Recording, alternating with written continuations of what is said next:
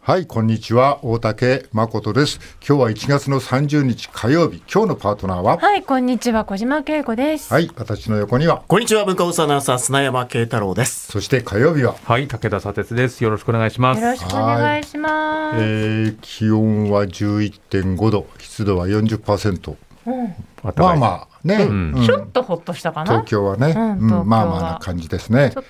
はい、番組にはいろいろと貢ぎ物が届いております。えー、今回の貢ぎ物は、これは孫の手プラス肩たたきプラス、えー、薬もこのゴルフボールみたいなのさっきちょっと塗れば塗れなくもないなというのが人数分届いております。、ありがとうございます。え西東京のてるみさんからですね、うんうんうん、この方は孫の手を送ります。ボール部に軟膏をつけ て背中に塗るのに使っています。えー、力も入るしなかなかいいです100均で売ってます、はいうん、火曜日は日常の小さなことを真剣に知識、はい、経験豊富なお三方が広げるので面白いこれからもこのメンバーで長く続くことを願っています、はい、ありがとうございますこれいいよ意外となかなかいいんだよ俺、うんおお二人とも意外とさっきからもうずっと叩いてても体温くなってきてますからね、ね、これね肩甲骨のあの肩甲骨の裏あたりにボールを当てると、うん、なんかいいわよほぐれてこれあそうですか、うん、あこんな大きな評価を得るとは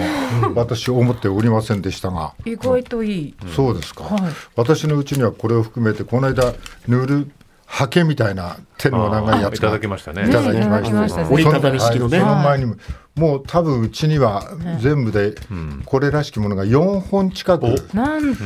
あると思うんですが、はい、もうそのうち千手観音みたいにいろんなのが集まっちゃうねそうですねやたらとこの家孫のと多いなっていう、ね、塗るためのもの多 いなっていう人が送ってきてくれて、うん、いや確かに力入りますね、塗る時ね、うん、でもこれ塗ろうと思う、うん、小島さんちょっと千手観音みたいなのもちょっとなんかたくさん集まりそうで そこまでもう4本は私あるって申し上げたらもう選び放題もうみんな張り切っちゃうじゃない、え4本もあるなら、じゃあうちの、うん、ね、おすすめも送っちゃおうかなみたいになるとあっという間に千手観音ですよ。ああとどっからどう手に入れたか分かんないけど、うん、先っぽにヘラみたいについて、はい、これが伸びるやつがあるんですよ。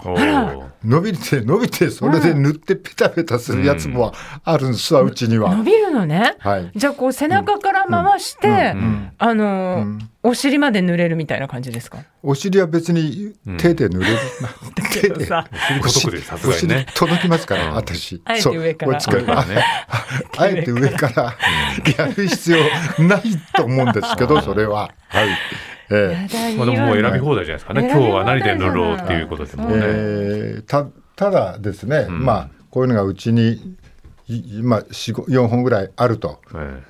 どこに置くんだとこれを、はいはいはいはいうん、どこにどこに置きますかだってゴルフやるでしょ、はいはい、ゴルフバッグに入れればいいじゃないの。間違えてあれパターと間違えて、うん現場で取り出しちゃうだろそんなことしたら。はい、ゴルフボールはついてます、ね、確かに、ね、ゴルフボールこれ打てないでしょこのゴルフボールは。大竹さん斬新な出落ちだみたいな感じでみんなリアクションに困る感じですよね。うん、突っ込んだらいいのかあれどうしたら突っ込んだらいいのかってなるのね。どうボケなんだろうかって。君たちは、うん、結構まだわ僕に比べたら全然若いのに。うんまあ、たでもこういうの一つ二つ、えー、部屋の例えば茶の間に転がってたりすると、ちょっと年寄り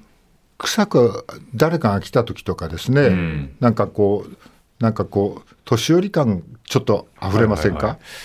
はい、それはね、うん、正直ありますよ。否、うんうん、めない、それ否めないね、はい、これをいつも目につく場所に、どう見ても孫の手ねっていうものを、いつも置いておくことには、ちょっとまだ抵抗はあるかな。そうでしょインテリア的に。、インテリア、そうでしょ。うんまあ、フィリップ・スタルクとかがデザインしてくれるんだったら別ですけど、はい、まあ、一般的なのは。どこに隠すこれ、はい、せっかく隠すとしたら隠すとかなんとか言ってんのか 家の中でいやだって、うん、年寄り感満載じゃないですかだってそうだ、ね、そうは思われたくないわけでしょ、うん、まあ自分の部屋の中で、悪目立ちせずすぐ取り出せる場所に収納するとしたら、はい今の私の部屋ですと、うん、デスクの足元ですな。デスクの足元、はい、デスクの足元の内側に、はい、フックを吸盤フックをつけて、うんうん、そこにこっそりかけておく。はい、なるほど。とまあ、それだと目立ちもしな目い。立ちもしないしはすぐ使えるっていう。はい。はいさてさんはどこに。僕はもう家に孫の手ありますけれども、はいもうその書類ケースのところに、うんもうその孫の手をぶっ刺してますから、だから常にすぐ取れるところにありますよ。あ、なるほどち。ゃんともう直視してますから。あ、そう、直視してるね、現実をね。かゆいと思ったらすぐに行けるようにしとかないと。ね、こう左手を伸ばすと、そうそうこそうそうう弧を描いてそのまますぐ背中に届くっていうね。そのあ、いいねう。ん。ワンアクションでいける。ワンアクションでいく。どんな時に痒くなりますか。私はかゆいっていうよりは凝る。凝る。うん。うん。原稿書いてると背中が凝っちゃって、はい息が苦しくなっちゃうから、ええぐーってもうあの何もう筋肉が締まっちゃって、ー、あー背中の筋肉が。そうなの私あのほらそうアルマジロみたいにこう丸まっちゃうから、うんうん。そのそそういうところをこうやって叩いて、はい。うん血行を良くすると、ちょうどいいですよね。あれねちょうどいいね。これねう、うんんあ、そうですか。ん慶太郎君は。隠すとこですか、隠すとこは。下駄箱ですかね。下 駄箱。遠くない靴べらの横だとこう、綺麗に、何の違和感もなく。な間く違えるじゃんそれ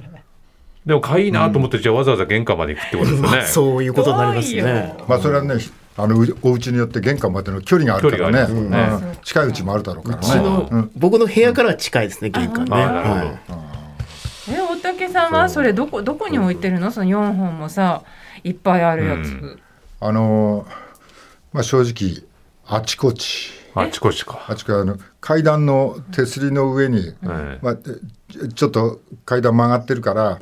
なんか壁があるじゃないですか、はいはいちょうどその上に一つ置いてありますね。うんうんうんうんまああのそれま間違えて取っちゃう時ありますね。あ の用もなくよくなく。 用もないのに。うん。特に背用も中なかゆくないでからそこに置いてあるやつは塗るやつ用なんで。ああの孫の手じゃないんで、うん間違って取って、それであの塗るやつ用で背中描いたりしてますね。あ。はああ。い、間違えますね。うん、なんかまとめておいた方がいいと思うわよまとどめこてかに。うんやっぱりね、やたてみたやたてじゃないや、やはずなんだっけ、や入れる壺みたいなやつをさ、まあ正直、声をお大きい声でしていいかどうかわからんが、ええ。 4本もいらない。あああ大胆発言出たな これは送っていただいたそんなにいらない。これあはのこれはすごいまあだから、もううちはもうだから、リリミッター超えです。もう 4, 四本もあれば、あら確かにね、はいええリミッター超えです。ええあのリスナーのお気持ちとっても嬉しいです。えこれ以上送らなえいで。も 今日今日いただいたのがもう最後の今日これがこれを最最後のこれを最後にしていただけませんか。ラストマゴのって。これリスナーの方にお願いなんですけど、ええまあ距離の近さは私十分感じておりますけども、これ以上まあもう大竹家に孫の手だらけになるでもそうさこれももしかしたら、はいうん今ラジオ聞きながらさ、うんはいはいこれを大竹さんそうだによと思って、ね山で取ってきた、ね、あの木材をさこう一刀彫りでさ大竹さんのためにと思って今まさに削っている人とかもいるかもしれないよ、泣いてるよ今。あのね、ん大体この辺首の後ろぐらい押すと、な俺脳に響くんだこれ。あまあねなんか脳に響かない。まあそりゃそうよつながってるから、あーってそうね脳あんまり揺れてほしくないんだよね。あのただでさえ揺れてる感じ。えー、じゃあもう皆さん、今そのせどうやって持って帰るんだよ。私ああさっき考えたわよなどうやって持って帰るこれ。これさカバンに入らない今日の孫の手あ孫の手入りませんよ。でしょああで手に持ってると、うわあの人孫の手持ってるっていうのもうそうよはあからさまでしょ、そうねはいはいで私これ背中に入れます、背中に入れる背中に入れてですね背中に入れて背中に入れるとちょっと出ますね、うん、出ます し。かしなんと皆さんご覧ください、ここにマ巻フラーマフラーマフラーやったらいてしまうとほらあもうただの姿勢のいい人だでしょ誰も私の背中に孫の手が入ってるなんて思わないでし本当ょだまさかもうただ背筋がピンとなった。そうよねただそでうすそれでもこの後なんか打ち合わせがあった時に、ええこれマフラー取った時にあなんか出てますよってことにはなりますよ背ね中から何か出背中出てかまらすちょよ。っと出てマますフよラーは今日は取らない取らない取らないですから室内でもね、もう家に帰るまでは、もう中尾明ですぐらいのつ中もをり切るぐで、らいでね、ずっと過ごせば、私はこれは家まで持って帰れるあそう帰ですれる素晴らしい、うん。孫の手が孫の手が、背中。存在感があるの孫の手長さがあるからさ、そうだね家の中でうんも、こう使い込んでくるとさ、やっぱしそれなりにひなんか艶光みたいのしそうだね。竹がなんかね。ねそうよ今日くださったやつだって、年季が入るかもしれない、ね、竹だからさ、でも多分ものすごいいい孫の手っていうのは多分売ってるわけですよね、おそらく。そうですこの木の素材がすごくいいやつとか、こういう角度とかをなんか入念に調べ上げた上のね。そうじゃない、でこれだってほら持ち手の部分がちゃんと曲線になって人間工学的にできてる考え抜かれてんだなだからあれだよね時間が必要なんだよ時間が必要はいあの俺たち昔やったコントに「20年磨きに磨いた棒」っていうコントがあるんだ、ね それ何の役にも立たないんだけ どもう20年みもう比べもう磨きに磨いた棒なんですけど、これ欲しくありませんかって いうねそういうそういうコントがあったんですけども、まあ、そういうふうに磨き磨き上げれば、うなんかこう黒ば黒光りでもしてくこようものならなるほど茶の間のね、テーブルの上にちゃんと鎮座し,、まあ、しましても、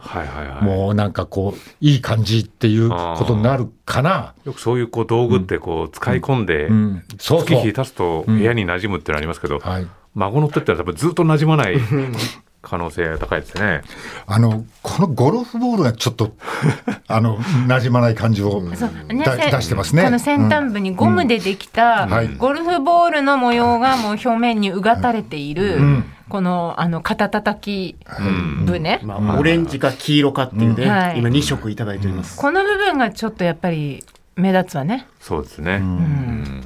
ここよね。これでも誰か訪ねて、まあ、来たとして、ちょっと貸してって言って貸し借りするものでもなさそうな。いやいやでもちょっと、とりあえず話題にはなんじゃないですかこれどどうやって使うのっていうことでそうですかね、孫の手の不思議なところは、はい、今まさに背中が痛いとか痒いわけではないのに、はい、あると、とりあえず背中を叩いてしまう、ね,、おっしゃる通りそうですよだ僕も部屋に置いてある孫の手別に背中かいてるんですけど、痒くはないんです よあの書いとくかなっていう感じなんですよね。なんかね、そういう不思議な力があるよね。そうなんですだから。あんたらかゆくもないのに書くの。だってあればなんとなくやっちゃうよね。ああ、そう。それちょっと俺驚いたな。驚いた。うん。かゆいから書くっていうのが俺は普通だと思うんだけど。あるから書くんですよ。あるから。あるから書くんですよ。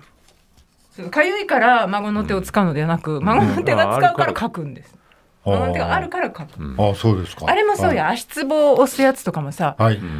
つぼが痛いから押すんじゃなくて、そこに足つぼを押すやつが落ちてるから踏んでみるっていう。竹の。竹のやつでも、なんか、あの。プラスチックでね、ボツボツっていろんな色がついたね。やつとか、あと足で転がすやつとかも。まずそれを見つけたら、体が自然に動く。あ、でも。あ、まあ、あれもなんかこう。あんまり人に見られたくないもの確かにそうですねあれもねちょっと家の中がごちゃごちゃっとする感じ、なんかよくよくお勝手で台所する時に踏みながら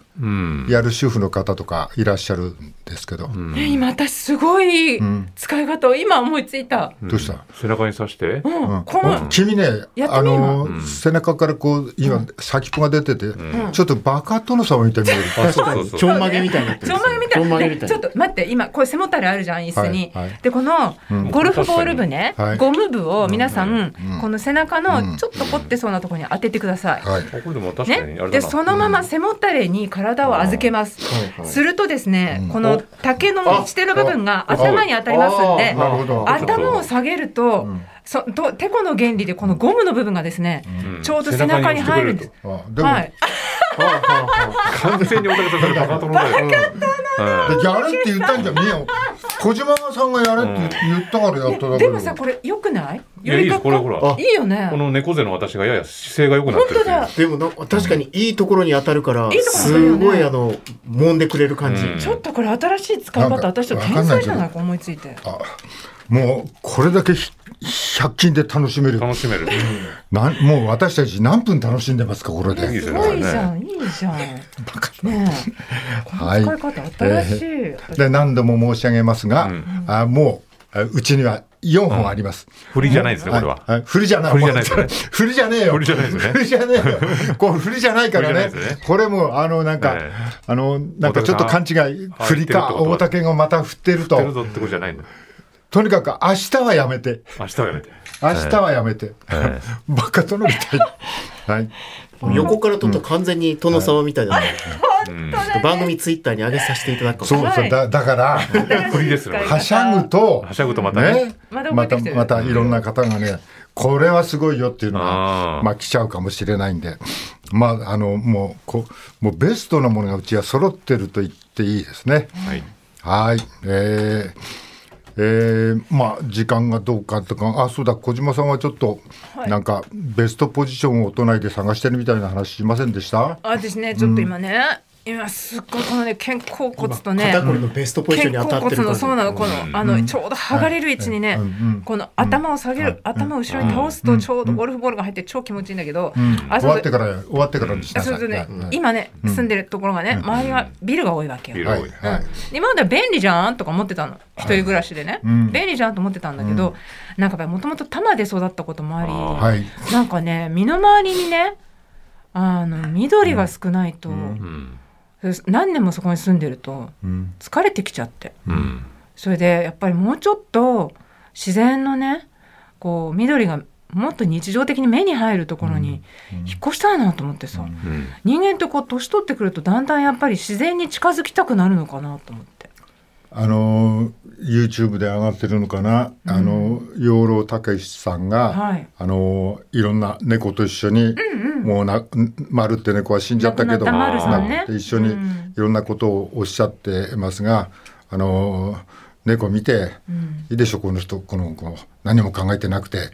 何にも考えてないんですよって、んねあのいろんなことをなんかこう便利に便利にたくさん考えすぎると。もうだからそれよりかなんかこうそのまさにその小島さんが今言ったみたいに、はい都会ではの道は平らでしょみたいな、山はねでこぼこしてますよと、ああそういうとこその一つでもね、うん、そういうとこ歩い歩歩くとなんか全然違うんだよねやっぱしこう都市っていうのは便利に便利に制御されたところだから、それはね人間にそんなに良くないんじゃないですかっておっ言っしてゃってました言ってましたね。いや私ちょうどだからね、あのこの間、んあるあのーイベントで、うん AI 技術とかメタバース技術を話し合うような会合で、養老先生とまたお久しぶりではいお目にかかったの、んそうしたらやっぱり先生がなんかもうあんまり都会じゃなくてね、緑のそば昔からおっしゃってますけど、緑のそばに引っ越したらみたいなことをね、言ってくださって、それでねなんかその時にねその会合の中でおっしゃってた発言でね、なるほどって思ったのが、今はこうね AI にいろんなものを学習させて、はいこう人間の代わりにすごい速いスピードでいろんな計算をしてくれるし、生成 AI でいろんな表現もできて、確かにそれはいいんだけど、ただ同時にこの地球上には80億近い人間の脳があると。はい本当にそれを全部上手に生かしきれてますか、ここにいる皆さん自分の脳みそ上手にちゃんと使い切れてますか、それも大事なんですよっておっしゃったのが、確かにと思ってね、やっぱり人間の脳っていうのはさ、この限りある必ず病気になったり年取ったり、まあ、死んだりするこの肉体の中に閉じ込められた脳みそはさ、この膨大なデータを学んだ体を持たない AI とはまた違うまさにこのし、体って自然だし、でその自然の中に閉じ込められた脳みそが自然の中でこう感じることとかっていうのはさそれは AI とは違うよね。 AI はもう今の世の中で便利の象徴だもんね。うんだ一から番便利に使うのはいいんだけ一ど番ね便。利なうんツールだよね。な悪いもんではないと思いますけど、本当にねなんか先生のおっしゃったように人間の脳みそ自分の脳みそ上手にちゃんと使えてるかしらっていうのは大事なことだなと思ってそれもあってやっぱり自然のそばにね、んなんか引っ越したくなってきちゃったと思ってさ、いややっぱりなんか、まあ、前からね都市についてはこういろいろ養老先生はおっしゃってますねおっしゃってますね。うんあのなんか木もね生えてて、うんまあ、葉っぱの色見たりするだけでもういいんだよみたいなこともおっしゃってますけども。あの、しまあ、素人理解なんでね、正確にあの説明できるかどうかあれですけど、でも先生が養老先生がよくおっしゃってるのは、都会っていうのは人間が頭の中で考えたことを形にしたものだそうですねねでも自然っていうのは元から人間の外側にあったものだし、人間もその一部だから、だからそれその都市と自然っていうのは全然違うので、都市にいる限り行ってしまえば拡張した、頭の中で作り上げた世界からずっと出られなくなっちゃうから、だから自然の中と都会とちゃんと行き来して、出たり入ったりをして、あの、あこれはイコールではないんだなっていうことをね、都会が全てではないんだなってことを分かってた方がいいよって。こう都会都心の中にある作られた公園みたいなのあるじゃないですか、はい、開発されたマンションの間の公園みたいな、あのなんか公園感のなさみたいなものにすごい冷たさを覚えることってありますよね、うん、まあ、それはそこに住んでる人の遊び場にはなるんでしょうけど、うん、なんかこれは公園なのだろうかっていうね。うん、あのうん、そうですねうちの近くにまあ、梅林があったんですけど、それが多分仏能で今公園に変わってるんですけど、まあ、広いね、まあ、な何もない公園なんですけど、ベンチがあって、ベンチになんかこうベンチの2人用かな、ベンチの真ん中にこうね柵みたいなのがあって。あ寝っ転がれないようになって、寝っ転がれないようになってはいはいうん、まあ、この番組の別のところで話したんだけど、うん、恋人たちの邪魔をするのかと確かにねお前たちは、うん、お前たちって誰だか分かりませんけど、えー、ねベンチを設置したなだからそれがなんか今砂鉄さんの言ったちょっと人工的なそうですね公園といえども、うん、なんかほら、あのね、明治神宮外苑の再開発もちょっといろいろ問題になってますけど、あそこも赤松林だったところに今の明治神宮のこの境内の森を作る時にね、学者さんたちがすごく頭使って、森が自然の森と同じように自分の力でこう成長して人の手がいらないでねちゃんと育っていけるようにした結果があの豊かな、ね、森になってるわけじゃないですか。だから公園っていうのもそれっぽく作ればいいっていうんじゃなくてなんかやっぱり相当考えてそこに本当に自然と同じものを再現するぐらいの気持ちで作られたものじゃないと、どっかやっぱりなんかテーマパークっぽくなっちゃうっていうか、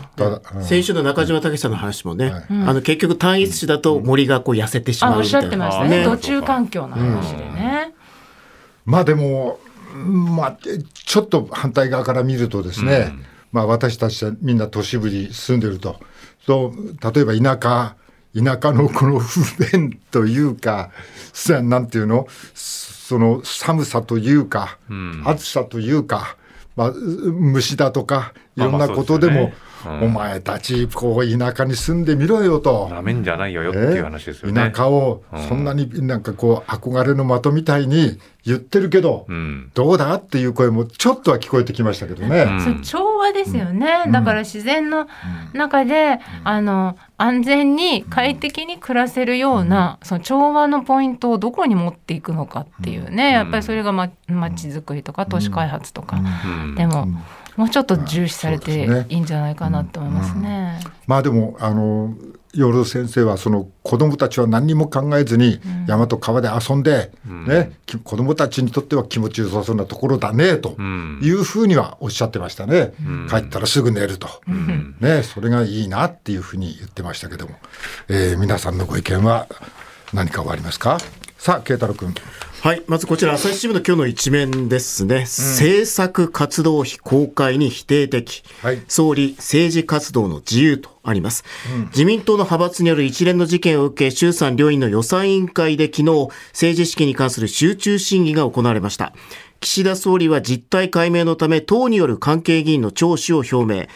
与野党から使途公開の義務がない政策活動費の見直しを求める声が出たが、総理は否定的な姿勢を続けたとあります。うん、えー、公明の中川衆議院議員は、官僚の隠れ蓑として政策活動費という言葉が使われているとして、使途公開の義務化を提案。立憲の品武衆議院議員は、自民の二階氏が5年間の幹事長在任中におよそ50億円を受け取ったことを指摘し、使い道を明らかにしないのは国民の納得がいかないと廃止を主張。立憲は二階氏の参考公認招致を求めたとあります。まあ、こうした指摘に対し、総理は政治活動の自由と国民の知る権利のバランスの議論で今に至っていると繰り返し、慎重な姿勢を見せたとあります。はいね、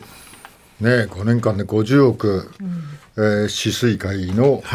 二階さんだよね、はい、幹事長時代ですね、えー、何に使ってたんだろうなあと、ねえー、幹事長だからね幹事長だから、まあまあ、当然だけど、市水会だからね、はい、まあだから幹事長といえども、自分の属してる、はい、自分が首長を長を務める止水会は大事だからね。まあ、一応これに関しては、まあ、一応受け取ったものを、まあ、一応いろんなこう議員に配ってっていうように見られてますからね。はいはい、そういうふうに言われてますね。幹事長として、ね、昨日その、岸田さんが、この政治活動の自由と国民の知る権利のバランスの議論で今に至っているところ何度も本当に繰り返したんですけど、これでも冷静に考えると、これ国民の知る権利が届かないつまり分からない形の中で政治活動をさせてくれ引き続きさせてくれっていうふうに言ってるっていうことなわけですよね。だってそれがバランスっていうふうに言ってるわけだから、この発言ってなかなかの発言だぞというふうには思いますよね。つまり僕らは隠してや隠れてやってるところをまだこのまま維持させてくれっていうふうに半ば言っちゃってるっていうことですからね。なるほど。あの政策活動費、えー、これはどうなってるかっていうと、えー、政党助成金と。えー、それからなんていうの寄付の,、はいあのまあ、いわゆるこう企業献金企業献金というのがありますね。はい、えー、それと自分のところにはあれ文書交通費だったやつも、まあ、使い勝手のいい自分のお金ですから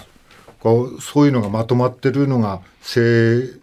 策、まあ、文通費はまた別ですね別支はい、はい、でもこれがあるからあの今回のキックバックのお金、うん、えー、みたいなのが入ってきました。うん、とこの政策活動費っていうのは何に使ってもいいお金、はい、人を明かす必要はない、うん、しかも非課税ですよね、うん、はい、政治資金ですの非課税、はい、この政策活動費があるがためにキックバックのお金もまあ、そんなようなもんだと思ったから、うん、まとめて使ってて、まあでも、説明しなくていいんだっていうふうに混ざっちゃってますよね。そうなんですよ。うん混ざっちゃってるのと、うん、まあ、キックバックだって分かってるけど、それは後から政策活動費ですと、すげ替えてる部分もあると思うんですね。はいはい、昨日もあのねあの郷原さんが来たけど、うん、こう追求していくのに、うん、ここで止まっちゃうわけだよね、えー、何使ってもいい金がこっちにこれだけあるっていうので、うん、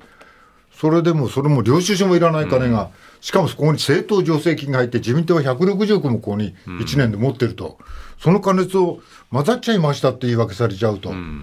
まあ、本当はそこをはっきりさせなくちゃいけないはずなのに、えー、っていうことでしょ、うん、だから郷原さんもね、昨日な繰り返しおっしゃってましたけど、うん、とにかく何に使ってるのかを明らかにしなさいと、うん、はいはい、そこからだっていうのは、はい、本当に今回の議論を、はい、まあ、何度もそこに確かめなきゃいけないなというふうに思いますよね、このままちょっと東京新聞、社説に行きたいんですけど、うん、えー、政策活動費改革、総理の主体性が見えぬというタイトルで出てるんですが、えー、政党が議員個人に支出する政策活動費は原則非課税で、使途公開義務がなく、不透明と指摘されてきた。えー、二階幹事長は2021年9月まで5年間の在任中に合計およそ50億円。茂木幹事長は22年に9億7000万円余りを受け取った。この資金は党幹部からさらに所属議員らに配られ、政治活動に充てられているのだろう。しかしその先の人が全くわからないのでは、政治資金の収支を国民に明らかにする政治資金規正法の趣旨に反するのではないか。うん、えー、そして、自民党本部の収入は税金から支出される政党交付金が6割以上を占め、その一部は政策活動費に充当されていることになる。うん、えー、少なくとも、税金の使途を公開するのは当然ではないかと、うん、まあ、この社説には書かれています。税金の一部が入ってるわけですから、やっぱその使途は明らかにするべきではないかと。はい、いやだから、これがなんかこう、何に使ってもよくて、うん、領収書もいらない金っていうのが、こうななんていうのか、やっぱしおんおん、そこがなんかちょっと本丸なんじゃないかなって気がしてきたんだけど、うん、私は。で昨日のまあその集中審議で、うん、まあ、岸田さん、ずっと、まあ、真摯にっていう言葉と、うん、まあ、議論をするっていう言葉をずっと続けていて、うん、あでも昨日のその集中審議こそが、もう議論する場所だったんだけれども、はい、議論する場所でこれから議論するっていうふうに言ってきて、まあ、何の一つの議論も。進展しないような形にしていたというのは、本当におかしな話だなというふうに思いましたけどね。はい、まあ、多額の税金がここに入ってるわけで、これをもう好き勝手使いますよって言われちゃったら、うん、何に使ってるんだよと、うん、ねこうちゃんと透明にしてほしいって、みんな思ってますよね。うん、ねそして、まあ、もう一つの見方ですけど、うん、こちら、毎日新聞ですね、韓流文に課税を指揮者とあります。うん、えー、これはあの立憲民主党の小西議員のコメントですけど、もともとは個人のお金として受けていた資金も当時から政治団体として受けていたと訂正すれば納税の義務を回避できる。収支報告書の訂正によって自民党の政治家が脱税しようとしている疑惑がある。まあ、これが、まあ、昨日の小西議員の発言なんですけど、え、うん、同様の指摘は有識者からも出ており、経済学者の野口幸雄氏は、パーティー券の還流分は政治資金ではない。政治家個人の課税所得であることは明々白々だ。受領した議員が税務申告していないとすれば問題だと批判すると、はい、えー、さらには税法に詳しい青山学院大学の三木義和名誉教授は、うん、えー、まあ、岸田総理のその政治活動の自由という、まあ、そのコメントに関してですけど、えー、特定の政治活動を課税で弾圧することがないように配慮する必要があるが政治の介入で税務の実務をねじ曲げてきた結果が現状だ一般の団体や個人と同じ仕組みにすることが大事だとして政治家以外の第三者が政治資金の規制や納税などの枠組みを定定める必要性があると訴えたと思います、はい、えー、指揮者は脱税じゃないかというふうに、ね、言ってますね、はい、ここまででさっきの話でも構いませんけど小島さんはいかがですかねえ、うん、あのおそらくえーと、と政治っていうのはさ皆さんの会社の人事なんかもそうだろうけどまあほら飲み食いしたりゴルフ行ったりいろいろほらねそういうところで物事は根回しとか決まるものでしょうと。うんそれをいちいち人に明らかにしたらいつどこで誰が一緒に飯食ったとかそういう根回しとかできなくなっちゃうじゃないですかでも世の中っていうのはそういうところで決まるものなんですよ、うん、だから、うん、まあそこを明らかにしろっていうのは現実的じゃないでしょって言われて、うん、あ確かにねって思ってしまうような、まあ習慣慣習って、はい、結構日本の社会っていろんなところにあると思うんですよ、永田町だけじゃなくて、それは企業で働いてる人でも、確かにね全部をそんな明らかにしろって言われたって、まあまあこっそりいろんな人とご飯食べたいとか、ねゴルフ行ったりとか、まあ、ちょっと贈り物したいとか、そういうことで仕事ってのは決まっていくんだよ中ってそんなきれい事じゃないんだよっていう、それだそその部分だけはどうにもできないっていう諦めというか思い込みってないですか、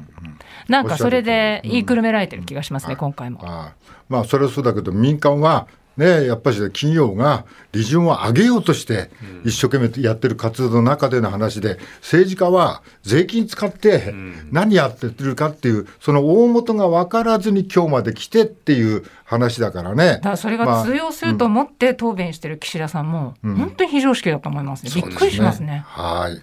えー、もう一つぐらいはいけませんか、もういっぱいですか。